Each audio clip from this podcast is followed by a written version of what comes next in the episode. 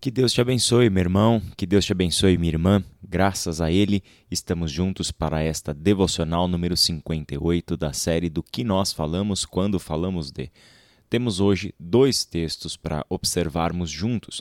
1 Coríntios, capítulo 11, verso 25, e também livro do profeta Jeremias, capítulo 31, do verso 31 ao verso 34. O nosso assunto hoje é a fidelidade de Deus. A natureza do Evangelho é a fidelidade de Deus. Esta que conhecemos como a mensagem do Evangelho é também o cumprimento de um plano de Deus, um plano de longo alcance, pensado por Ele e executado por Ele ao longo da história, pela utilização também de pessoas que foram chamadas pelo Senhor e que andaram com Ele. Esta mensagem do Evangelho chega até nós, portanto, como o cumprimento de uma promessa, o que revela a fidelidade de Deus ao seu plano de salvação a todo aquele que crer em Jesus. 1 Coríntios capítulo 11, verso 25, lemos: Da mesma forma, depois da ceia, ele tomou o cálice e disse: Este cálice é a nova aliança no meu sangue. Façam isto sempre que o beberem em memória de mim. Um aspecto marcante da ceia do Senhor é o momento em que Jesus celebra com os seus discípulos este pacto da nova aliança. Ele utiliza aquele cálice que fazia parte da refeição que eles estavam ah, comendo e bebendo juntos para simbolizar a nova aliança. E a nova aliança, evidentemente, não era o cálice em si, mas o sangue do Cordeiro que seria derramado na cruz do Calvário. E o cálice seria um memorial perpétuo daquilo que Jesus Cristo fez por nós, o preço que ele pagou para que se cumprisse o plano de Deus de que uma nova aliança fosse feita com o seu povo. O que é essa nova aliança? É importante a gente lembrar que nova aliança não foi um assunto trazido por Jesus, não é Jesus quem ah, inova falando de uma nova aliança de Deus para com o seu povo. Quando Jesus se refere a uma nova aliança no contexto da ceia, ele está falando do cumprimento de uma promessa que o Senhor fez, especialmente ao povo que estava no contexto do exílio babilônico nos dias do profeta Jeremias. E por boca de Jeremias, o que lemos em Jeremias 31, de 31 a 34, nós vamos encontrar justamente esta promessa da nova aliança. Vamos ler juntos?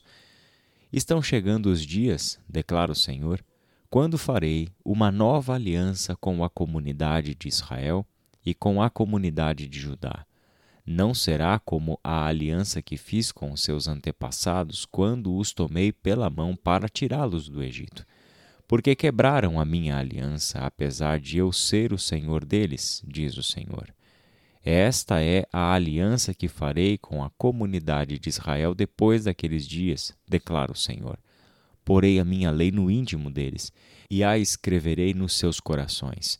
Serei o Deus deles, e eles serão meu povo.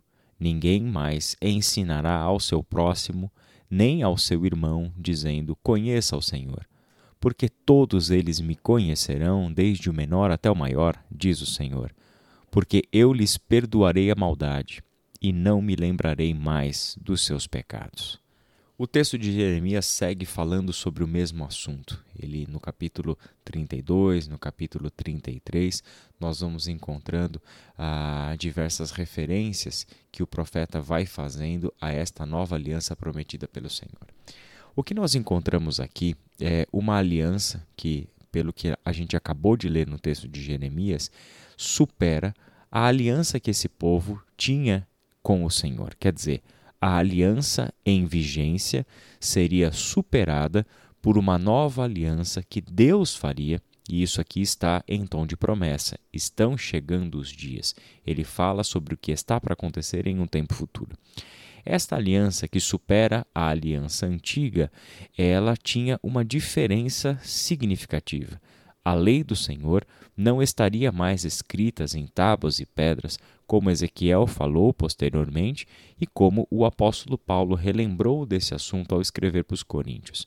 Esta nova aliança tinha uma característica especial na relação do seu povo com o entendimento da lei do Senhor.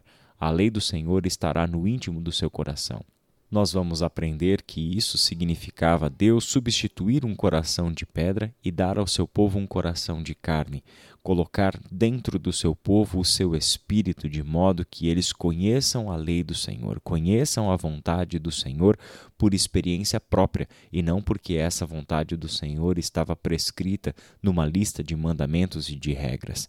Deus colocaria no íntimo deles, escreveria nos seus corações, seria de fato o Deus deles e eles seriam o meu povo. Bom, o que acontece com a aliança antiga então? Ela é superada. É uma aliança que ela teve a sua função no plano de Deus. Ela desempenhou um importantíssimo papel dentro da história da salvação. Mas agora que estamos vivendo com Cristo a realidade da nova aliança, já não estamos mais sob a tutela da antiga aliança. É o que o apóstolo Paulo nos ensina lá em Gálatas capítulos 2 e 3, quando fala justamente do evangelho como o meio que de fato foi escolhido por Deus para ser o instrumento divino da nossa salvação. Ninguém jamais será justificado salvo pela prática da lei. A salvação sempre foi um ato da graça de Deus, o que fica tremendamente claro e evidente quando Deus envia o seu Filho Jesus Cristo a este mundo como sacrifício, como propiciação pelos nossos pecados. Porque era justamente desta maneira que aconteceria o que Deus prometeu no versículo 34 para Jeremias: Porque eu lhes perdoarei a maldade e não me lembrarei mais dos seus pecados. Para que este perdão fosse possível, para que este apagamento da escrita de dívida fosse possível, era necessário que esta nova aliança tivesse um agente enviado da parte de Deus. Este agente enviado da parte do Senhor para concretizar a nova aliança seria justamente alguém que traria à realidade aquilo que sempre foi o plano de Deus, que não eram pessoas salvas pelas suas práticas de justiça, mas pessoas salvas pela graça de Deus. Aqui, meu irmão e minha irmã, por fim, nós estamos diante de um Deus que se revela como fiel. Se Jesus Cristo celebrou no seu sangue o pacto da nova aliança, é porque o plano de Deus se cumpriu. Se você e eu cremos em Cristo Jesus e temos acesso a esta nova aliança, é porque o plano de Deus se cumpriu, a sua promessa se cumpriu. Eu gostaria de encerrar essa nossa reflexão com uma leitura que, se você tiver esse tempo, e eu sugiro que você separe um tempo para fazer isso, leia também o capítulo 33 de Jeremias. Eu vou ler apenas alguns versículos, verso 14 ao verso 16. Dias virão, declara o Senhor, em que cumprirei a promessa que fiz à comunidade de Israel e à comunidade de Judá. Naqueles dias e naquela época farei brotar um renovo justo da linhagem de Davi, e ele fará o que é justo e certo na terra.